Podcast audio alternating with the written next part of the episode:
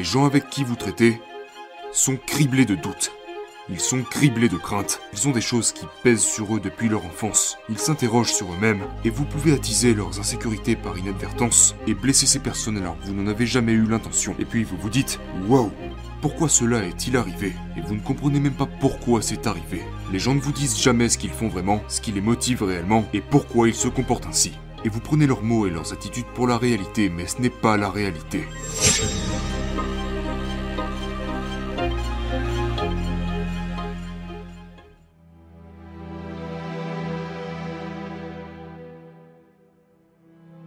Vous devez d'abord comprendre un principe fondamental de la psychologie humaine.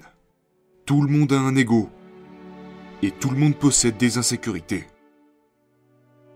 Mais votre patron, la personne au-dessus de vous, a encore plus d'insécurités et un ego beaucoup plus gros que les autres. Et c'est quelque chose qu'on ne soupçonne pas. Je veux dire, vous savez qu'il a probablement un gros ego, mais vous ne soupçonnez pas qu'il a lui aussi des insécurités, parce que c'est le patron. Vous savez, mais en réalité, ils sont toujours inquiets de savoir si les gens les aiment, de savoir si les gens les respectent, si les gens pensent qu'ils font du bon travail ou non. Ils sont gangrénés de doutes, et ils traquent constamment le langage corporel des gens de leur entourage pour essayer de savoir si ces gens éprouvent vraiment du respect pour eux et ainsi de suite. Vous devez donc toujours être conscient dans la vie des insécurités des gens que vous côtoyez. C'est comme la leçon numéro une. Car cela vous évitera beaucoup de moments douloureux. Les gens avec qui vous traitez sont criblés de doutes. Ils sont criblés de craintes. Ils ont des choses qui pèsent sur eux depuis leur enfance. Ils s'interrogent sur eux-mêmes et vous pouvez attiser leurs insécurités par inadvertance et blesser ces personnes alors que vous n'en avez jamais eu l'intention. Et puis vous vous dites Waouh Pourquoi cela est-il arrivé? Et vous ne comprenez même pas pourquoi c'est arrivé. C'est pour cela que j'ai écrit les lois de la nature humaine. Parce que nous sommes continuellement confus. Les gens ne vous disent jamais ce qu'ils font vraiment, ce qui les motive réellement et pourquoi ils se comportent ainsi. Et vous prenez leurs mots et leurs attitudes pour la réalité, mais ce n'est pas la réalité.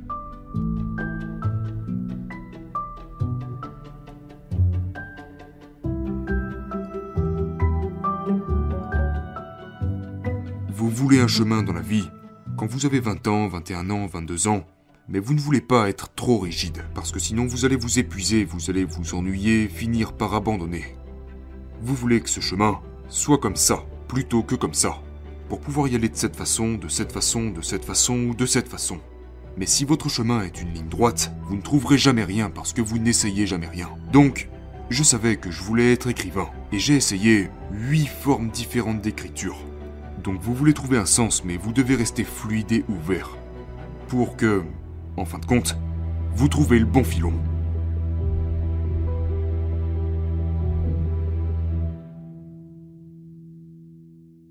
Nous avons besoin de défis dans la vie.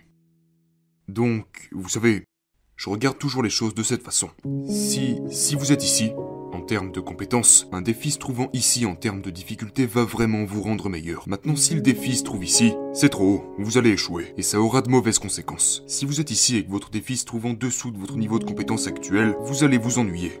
Donc l'idéal est toujours de choisir des nouveaux projets qui se trouvent légèrement au-dessus de vos compétences afin de pouvoir apprendre de vous sentir excité et mis au défi, et d'avoir cette montée d'adrénaline provenant de l'idée de relever ce défi.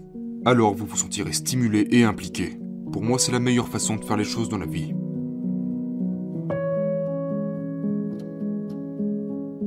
Mon chapitre préféré est en quelque sorte celui sur le côté obscur de la nature humaine.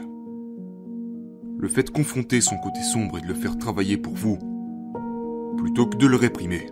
Donc, tout le monde possède un côté sombre. Je me fiche de savoir si vous êtes Mahatma Gandhi ou qui que ce soit. Vous avez un côté sombre. Et, euh, il se manifeste d'une manière dont vous n'êtes même pas conscient.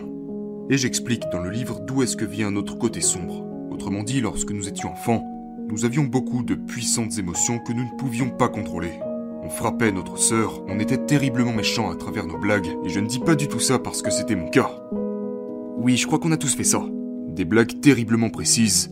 On pouvait être méchant, agressif, mais nous pouvions aussi être très aimants. On jouait avec une gamme complète de comportements. Mais ensuite vous apprenez en vieillissant, Robert, tu ne peux pas frapper les gens juste parce que t'en as envie.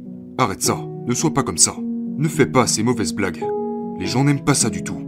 Et au fur et à mesure que vous vieillissez, vous commencez à contrôler ce genre de sentiments qui sont très naturels pour vous. N'est-ce pas? Parce que nous avons tous de l'agressivité et des impulsions. Nous avons tous. Nous aimons nos parents, mais il y a aussi une partie de nous qui ne les aime pas. On leur en veut. Et c'est normal. Mais nous cherchons à retenir tout ça parce que nous voulons être de bons animaux sociaux. Nous voulons être de bons petits-enfants. Nous voulons être sages à l'école. Nous voulons bien nous tenir au travail. Et toute cette pression va vous dire ok, il faut que je réprime toutes ces émotions. Il faut que je sois cette personne parfaite. Il faut que je sois quelqu'un qui plaît, quelqu'un de gentil avec les autres, etc., etc. Et puis, vous arrivez à 28 ans et vous commencez à devenir accro à l'alcool. Et vous ne savez pas pourquoi. Vous commencez à devenir colérique. Vous contrôlez de moins en moins votre colère. Vous criez après les gens sans même savoir pourquoi. Vous êtes peut-être quelqu'un qui a 45 ans avec un emploi très stable, mais vous vous retrouvez à quitter votre femme. Et vous enfuir avec une jeune de 19 ans. Vous savez, à détruire tout ce que vous avez construit. Votre côté obscur a refait surface parce que vous avez cherché à le réprimer plutôt qu'à le canaliser. Donc, l'idée c'est que vous devez comprendre votre côté obscur le confronter et le faire travailler pour vous.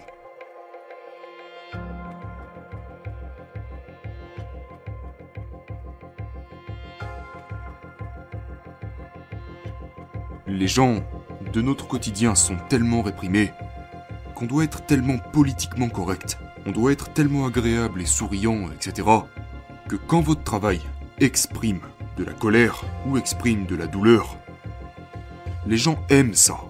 Ils sont attirés par ça parce que ils trouvent enfin quelqu'un qui exprime ce qu'ils ressentent au plus profond d'eux-mêmes mais dont personne ne parle en général. La personne à laquelle je pense beaucoup en ce qui concerne le côté obscur est Kobe Bryant. Parce que il a reconnu qu'il avait cette sorte d'énergie sombre en lui. Il avait beaucoup de colère. Et il était tellement compétitif. Il voulait vous écraser sur le terrain de basket. Et il en parlait avec ces termes. Ce n'était pas comme un petit match amical. Pour lui, c'était la guerre. Mais comme Michael Jordan, il a transmuté, il a canalisé cette énergie pour pouvoir être un bon coéquipier, pour vaincre l'équipe adverse, travailler comme un bon joueur avec ses autres coéquipiers. Mais il a appris très tôt à canaliser cette énergie.